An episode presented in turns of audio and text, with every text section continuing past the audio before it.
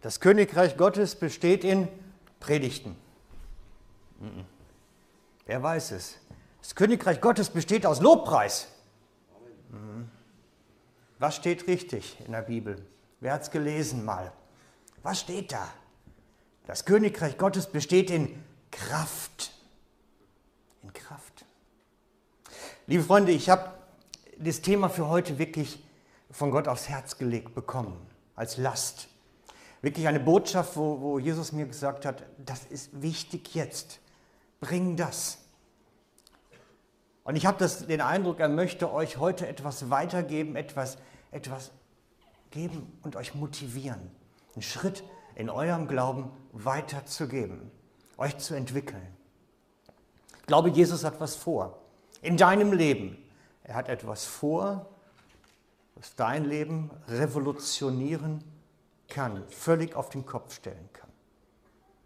Und ich versuche euch ein bisschen was davon mitzugeben heute. Es geht um ein Leben im Übernatürlichen.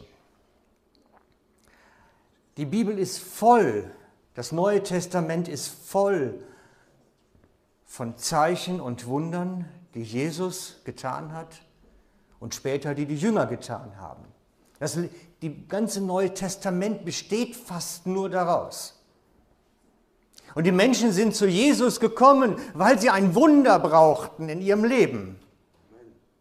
Sie wollten etwas, nicht einfach nur der Abenteuerlust sehen, sondern sie hatten reale Nöte und Bedürfnisse und wussten sich keinen anderen Rat mehr, als ich gehe zu Jesus als ich gehe zu Jesus. Sie brauchten ein Eingreifen Gottes in ihrem Leben und waren schon meistens auf vielen anderen Stationen gewesen und man hatte ihnen nicht helfen können. Und dann blieb nur Jesus. Er hat sie nicht fortgeschickt, hat gesagt, ich will nicht der Notnagel sein, ich will nicht die letzte Adresse sein. Dann hat sich ihrer angenommen, gesagt, ich höre es mir an und schau mal.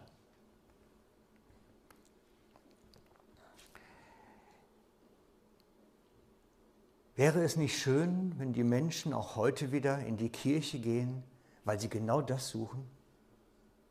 Wäre es nicht schön, wir könnten dafür bekannt sein, dass wir ein Ort sind, wo Menschen hinkommen, die keinen anderen Rat mehr wissen als Jesus?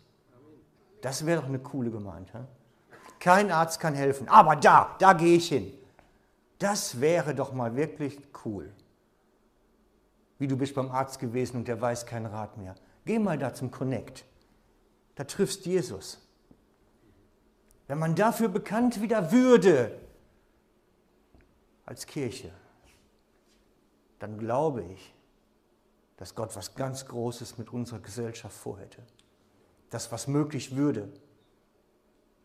Und ich möchte euch, dich, den Einzelnen, dich persönlich heute versuchen, in diesen Leben hineinzuführen, einen Schritt weiterbringen, in diesen Schritt ins Übernatürliche. Es geht heute mit Untertitel jetzt, das hoffe ich, ach, ich habe es nicht angeschaltet. Ja, jetzt um Gottes großen Kraftwirkungen und um unseren Beitrag daran. Was ist das unsere? Und ich möchte beginnen mit einem Bibeltext. Eine Geschichte, die, ähm, eine Begegnung, die Jesus hatte. Und die werden wir uns ein bisschen genauer anschauen, ein bisschen präziser. Und es kommt ein Aussätziger zu ihm, also zu Jesus, bittet ihn und kniet vor ihm nieder und spricht zu ihm, wenn du willst, kannst du mich reinigen. Jesus aber, innerlich bewegt, streckte die Hand aus, rührte ihn an und spricht zu ihm, ich will, sei gereinigt. Und während er noch redete, wich alsbald der Aussatz von ihm und er war gereinigt. Und er bedrohte ihn und schickte ihn alsbald fort und spricht zu ihm, siehe, sage niemanden etwas, sondern gehe hin, zeige dich dem Priester und opfere für deine Reinigung, was Mose geboten hat, ihnen zu einem Zeugnis. Er aber ging weg und fing an, es viel kundzumachen und die Sache auszubreiten, sodass er nicht mal öffentlich in die Stadt gehen konnte, sondern war draußen in öden Orten und sie kamen von allen Seiten zu ihm. Ist das nicht eine bewegende Geschichte? Im ersten Moment kennt ihr die vielleicht ja sogar von eurer eigenen Bibellese her.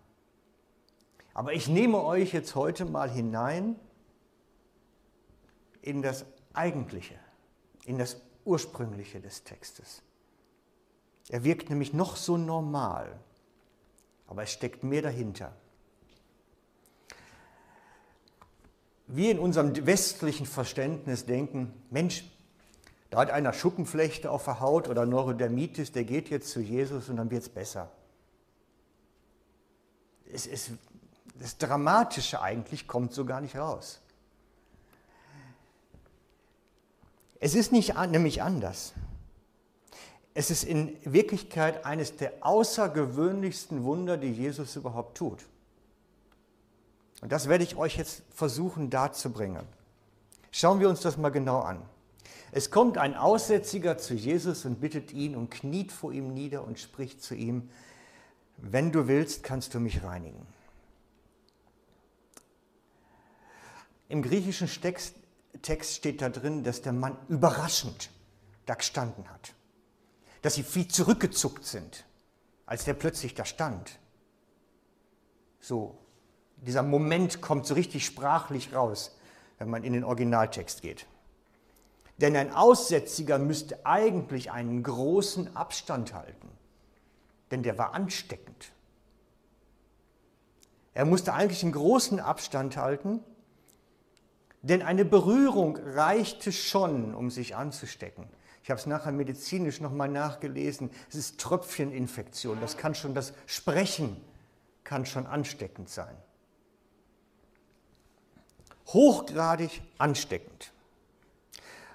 Und wegen dieser Ansteckungsgefahr wurden diese Aussätzigen komplett aus dem sozialen Geflecht ausgestoßen. Sie mussten in so Gruppen außerhalb der Städte leben, in sich geschlossen, kein Kontakt mehr zu den Normalos. Sie durften am sozialen Leben nicht teilnehmen.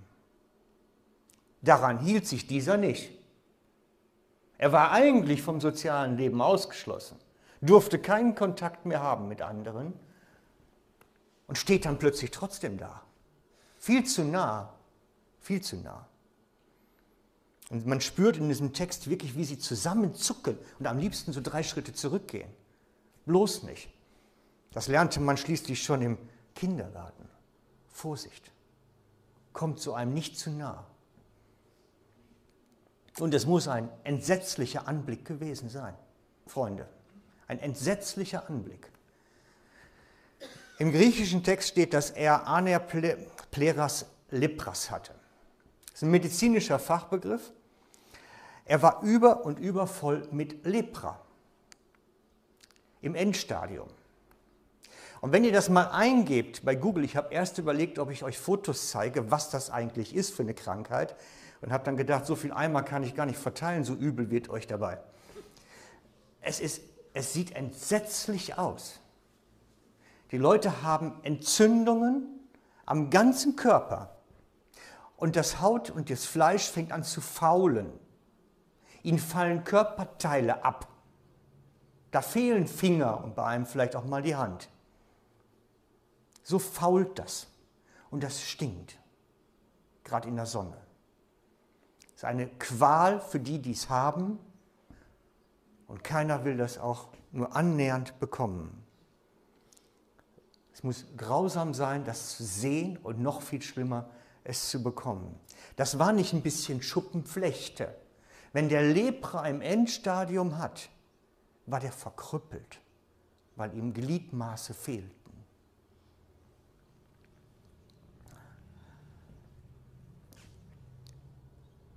Heute ist die Krankheit mit Antibiotika gut zu stoppen.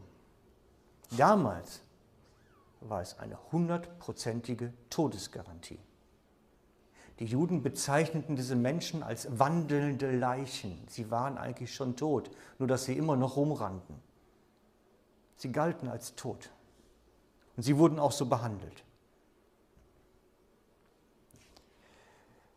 Näherte sich so ein Aussätziger einer Siedlung, kam der viel zu nahe, wurde er gnadenlos sofort gesteinigt. Sofort weg. Ich denke, dass der manch einer oder andere vielleicht sogar das ganz bewusst in Kauf genommen hat, dann war das wenigstens schnelles Ende. Sie mussten den Kopf rasieren, den Körper verhüllen mit zerrissenen Kleidungen, dass man ihnen das ansehen kann dass sie ansteckend sind. Und wenn Menschen auf Entfer Sichtentfernung nahten, mussten sie rufen, unrein, unrein, damit jeder wusste, komm mir bloß nicht zu nah. Man legte das Essen an besondere Orte, wo sie sich das dann abholen konnten, um bloß nicht mit ihnen in Berührung zu kommen. Und so einer kommt nun zu Jesus, zu nah, entsetzlich aus anzusehen grauenhaft, mit Geruch. Und er wird sich gefragt haben, entweder steinigen sie mich oder er kann mich heilen. Dazwischen dieser Bandbreite war alles möglich. Er wusste ja nicht, was kommt. Er wusste ja nicht, was passiert mit ihm. Aber vermutlich wäre die Steinigung auch egal gewesen, denn der Tod war einfach nur schneller. Unerwartet stand der Kranke viel zu nah vor Jesus und dem Gefolge. Und man kann sich schon vorstellen, wie bei den Jüngern die Alarmlampe angeht. Alarm, Alarm, Schritte zurück, möglichst weit weg. Was macht Jesus? Sagt er seinen Jüngern, steinigt ihn? Nein. Was macht Jesus mit diesem Wunsch des Mannes nach Reinigung? Was würden wir sagen? Du, ich nehme das mit nach Hause. Heute Abend in der stillen Zeit, da bete ich dann dafür. Das könnte man ja auch machen. Oder ich werde dich auf meine Gebetsliste setzen. Das wäre auch so eine schöne Antwort, die man geben könnte. Nein, hat er nicht gesagt. Er hat ihn nicht vertröstet in seiner Not, nicht gesagt, das lösen wir später, wenn gerade Zeit ist, sondern hat sich dem Mann angenommen. Wir lesen weiter. Jesus aber innerlich bewegt, streckte die Hand aus, rührte ihn an und spricht zu ihm, ich will, sei gereinigt. Leider gibt der deutsche Sprachgebrauch das gar nicht her, was da steht. Denn im Griechischen steht, dass innerlich Jesus innerlich stark bewegt war, aufgewühlt innerlich erschüttert, als er ihn gesehen hat. Innerlich wirklich stark erschüttert.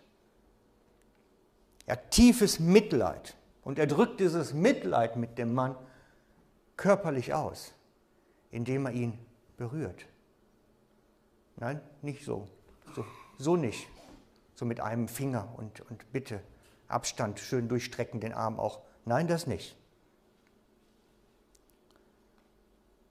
Er streckt seine Arme aus, um ihn zu umarmen. Das ist der griechische Begriff, der da eigentlich steht. Er nahm seinen Arm, um ihn zu umarmen, ganz einzunehmen, steht im Griechisch. Oder ihn zu übermannen, könnte man es auch übersetzen. Er, der Sohn Gottes, nimmt diesen verkrüppelten, unmöglich aussehenden Leprakranken im Endstadium und umarmt ihn, herzt ihn, nimmt ihn ein.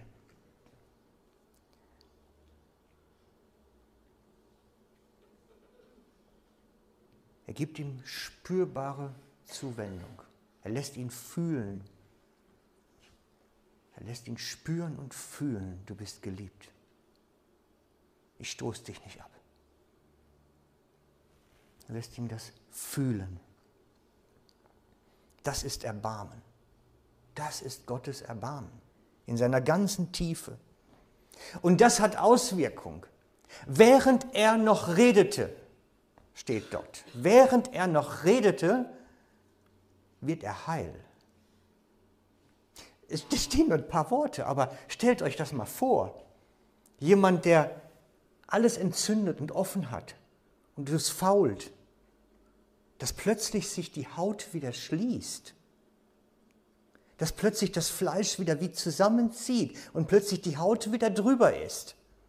Und das Weiße wie Schuppenflechte dann wahrscheinlich unten abfällt. Es rieselt unter ihm. In der Umarmung gehen die Wunden zu plötzlich. Und ich persönlich glaube sogar, dass ihm die fehlenden Finger und Gliedmaße in dem Moment wieder nachwachsen. Weil es gibt Zeugnisse von solchen Heilungen in unseren Tagen. Dass Beine länger werden oder krumme Rücken wieder grad werden. Warum nicht dann die Finger, die fehlen und die da irgendwo im Wüstensand vor sich hingammeln, wieder nachwachsen? Plötzlich sind sie wieder da. Er wird in der Umarmung Jesu, in dem Reden, sei rein, ich will es, wird er wieder heil, ganz heil. Nicht einfach nur rein, ganz heil. Und es steht so, während er redete, wich der Aussatz von ihm und er war gereinigt. Unvorstellbar. Das ist in einem Satz dieses ganze Geschehen, was dazugehört.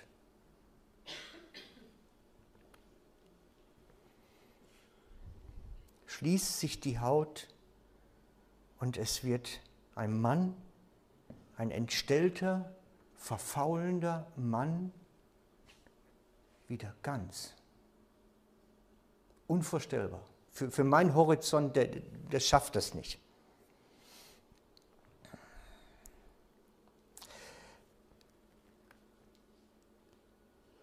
Versuche euch diese Szene bildlich vorzu, darzubringen, um einfach diese Dramaturgie, die da drin liegt, dass ihr die versteht. Diese Dramatik, dieses Übernatürliche. Der Gottes Sohn umarmt einen Menschen, der am Ende ist. Und es passiert etwas, was unglaublich ist.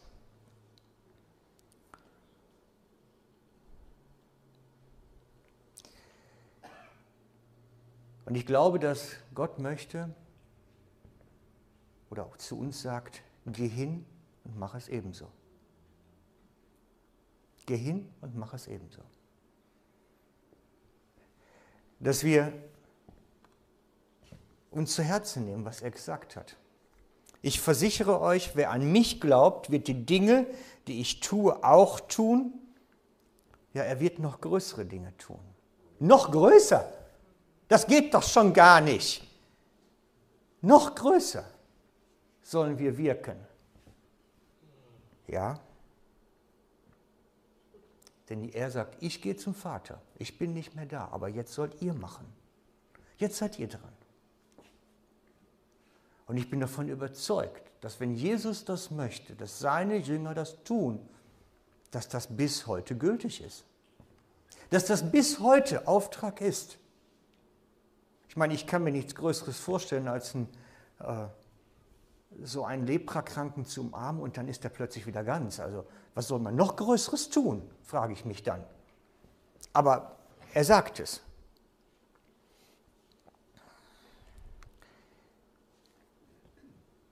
Und darüber möchte ich mit euch reden, über dieses, wie lebe ich das?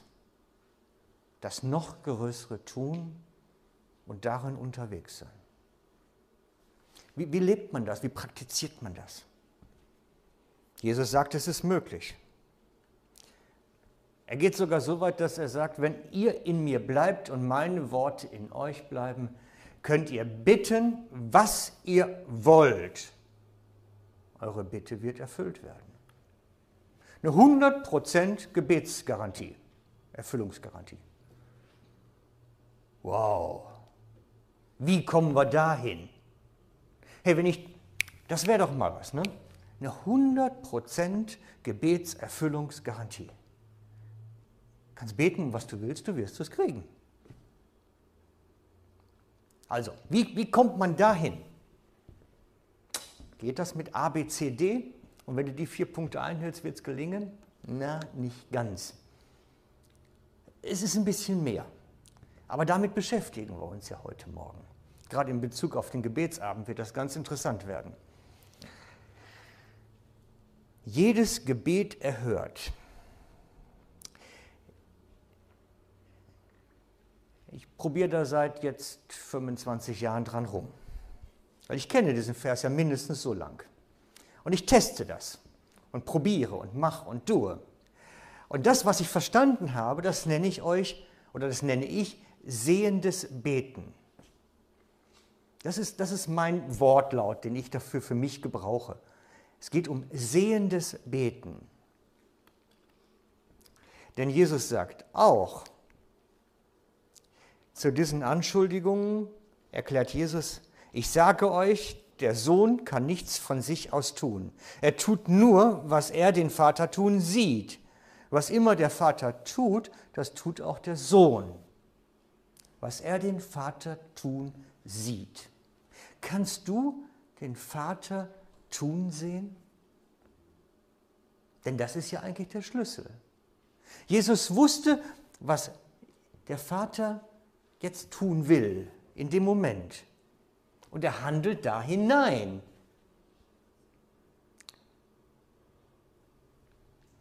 Und er sieht, was Gott geplant hat und betet da hinein. Und es wird. Sehendes Beten, das Erkennen, was möchte der Vater tun und es dann in die Existenz holen. Ich schaue in den Himmel und sehe, das hat Gott vor und greif's mir durchs Gebet und hol's mir runter. Das ist der Schlüssel. Aber das ist halt nicht ganz einfach. Diesen Blick zu bekommen, das wache Gehör zu bekommen, diese Aufmerksamkeit zu haben. Weil das passiert alles unter Tage. Das passiert in der Mikro und im Koop und im Obi und wo du auch immer hingehen magst. Das ist nicht sonntags morgens Gottesdienstbesuch. Das passiert da, wo wir stehen. Und da den Kanal offen zu haben, den, diesen Draht zu haben, das ist die Kunst. Da diese Wachheit zu haben, das ist die Kunst. Diesen Kontakt, die Beziehung. Sehendes Beten. Erkennen können, was Gott getan hat. Mein, bestes Beispiel ist immer die Geschichte vom Lazarus, dem besten Freund von Jesus. Ich erzähle die Geschichte einfach nur. Der beste Freund von Jesus ist krank. So krank, dass, dass er leiden muss. Und dann stirbt er daran, Tage später. Und sie rufen schon am Anfang zu Jesus, komm doch. Aber er geht nicht. Er geht nicht. Und dann denke ich mir immer, warum geht der nicht? Warum geht der nicht? Der müsste doch, sein bester Freund ist krank, da muss ich doch hinstürmen. Zack. Und wenn man im Bibeltext nachschaut, dann stellt man fest, der war vielleicht irgendwo zwischen 5 und 20 Kilometer entfernt. Das hätte man durchaus am Tag gehen können. Aber er geht nicht. Warum geht er nicht? weil er Gott noch nichts tun sieht. Er muss warten. Er sieht Gott noch nicht handeln. Er kann erst dann losgehen, als er Gottes Handeln sieht. Ich kann nur das tun, was ich den Vater tun sehe. Also muss ich da hocke bleiben und nicht einfach losstürme und warten, bis die Zeit da ist zum Handeln. Das ist das, was uns verfällt. Wir sehen die Not und wollen sofort handeln muss doch jetzt gelöst werden. Nein, es erkennen können, was hat Gott jetzt vor. Heißt auch manchmal warten, bis der Moment da ist, was zu tun, zu sagen, zu reagieren. Und das ist manchmal noch schlimmer und schwieriger. Ich würde mir wünschen und euch anregen, dass euer Gebetsleben ins Übernatürliche driftet, dass ihr lernt es zu sehen, was Gott vorhat. Fiktives Beispiel. Tante Erna ruft an und sagt, ich bin krank. Du gehst doch immer da in diese komische Kirche ins Connect. Bete doch mal für mich. Ja, natürlich. Aber dann bete ich für Gott, was möchtest du tun? Was hast du vor? Ich setze mich nicht hin und bete dann, Tante, mach Tante Erna gesund, mach Tante Erna gesund. Nein, mein Gebet ist meins. Ich weiß nicht, wie es bei euch ist. Mein Gebet ist, was hast du vor? Ich will versuchen zu verstehen, was hast du geplant? Was ist dein Ding jetzt? Wisst ihr, manchmal werden Leute krank, auch damit sie sterben. Das ist einfach so. Wir müssen damit leben. Und ich bete auch nicht für jemanden, wo Gott sagt, das ist jetzt Zeit zu gehen, dass er wieder gesund wird. Ich versuche zu schauen, was Gott hast du vor? Was ist dein Plan?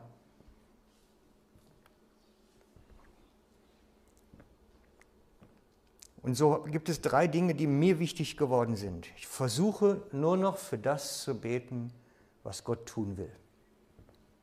Da gehört eine gewisse Disziplin zu. Nämlich dieses, diesen Blick zu kriegen, dieses zu verstehen, was läuft da.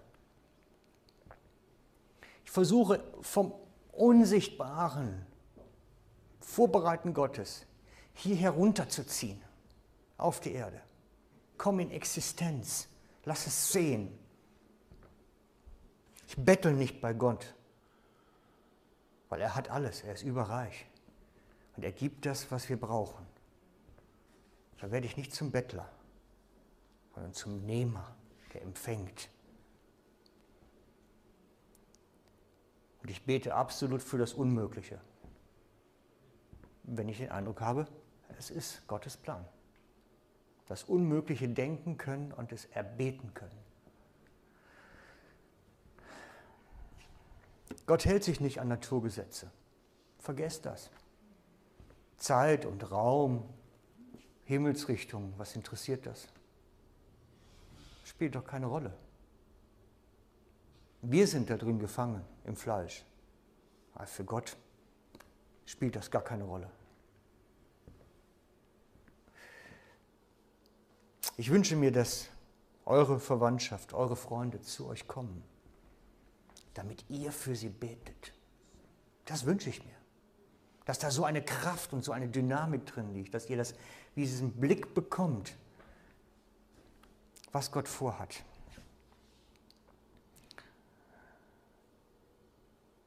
Vielleicht bist du auch heute Morgen hier, weil du sagst, ich wünsche mir so eine Berührung Gottes wie der Leprakranke. Ich, ich wünsche es mir, so in der Form einmal berührt zu werden, so von Gott umarmt zu werden, dass ich heil werden kann.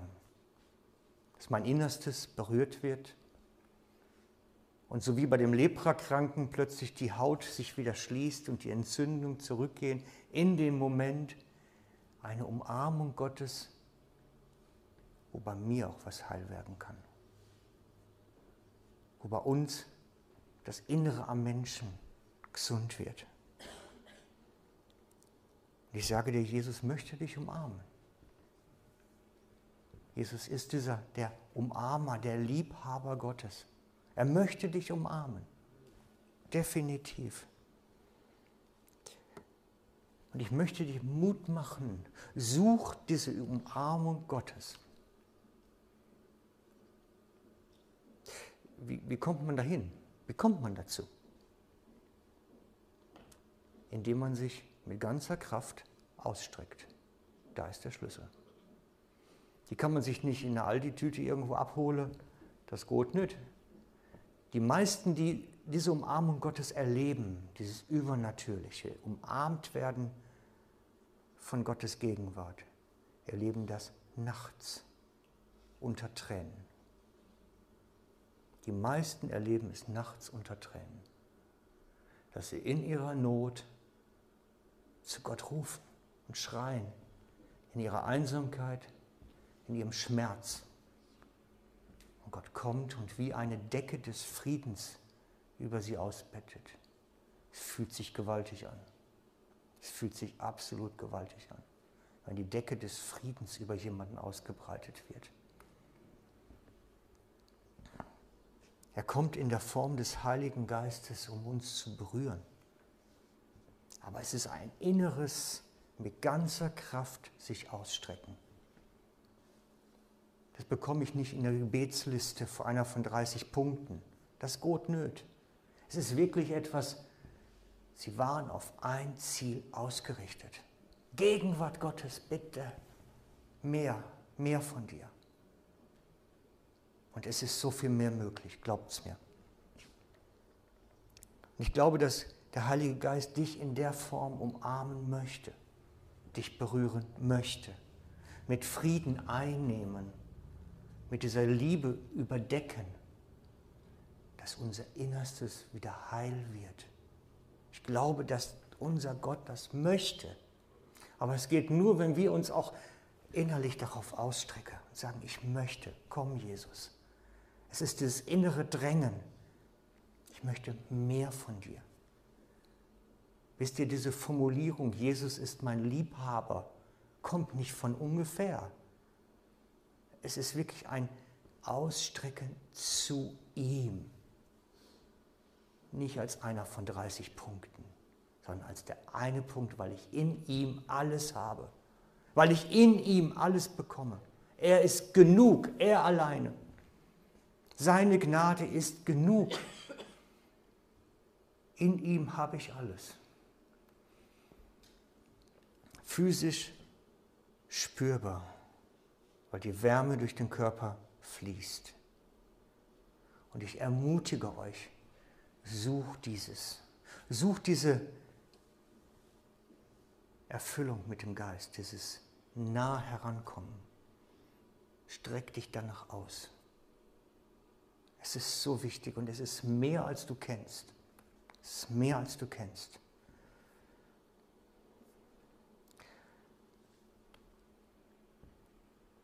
Und wenn du heute hier bist und hast Sorgen, mit Sorgen beladen, hast mit, mit, mit Schwere umgeben.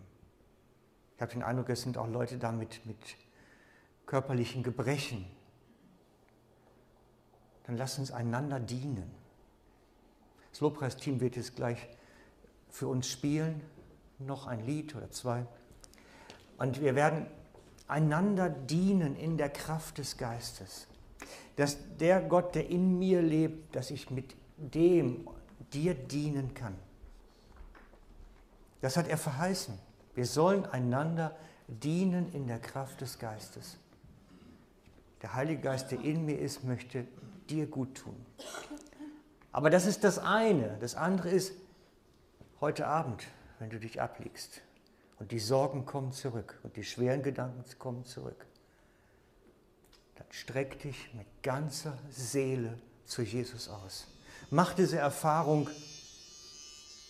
Da haben wir. streck dich wirklich ganz zu ihm aus. Denn er hat was für dich. Und es lohnt sich, so dieses Herz sich neu berühren zu lassen. Das ist meine Message für euch heute Morgen. Komm in das Übernatürliche hinein, wo du körperlich, physisch Jesus spüren kannst, wie er dich berührt. Erlebe dein Pfingsten, dein persönliches. Das wünsche ich mir und wünsche ich dir von ganzem Herzen. Wir werden jetzt noch ein, zwei Lobpreislieder singen. Und in der Zeit kannst du gerne nach vorne kommen, dass wir für dich beten können. Für eine Berührung des Heiligen Geistes, für eine körperliche Berührung, dass du in deinen Nöten, in deinen Sorgen getragen wirst, berührt wirst. Weil ich glaube, dass Gott das möchte, heute Morgen hier. Amen.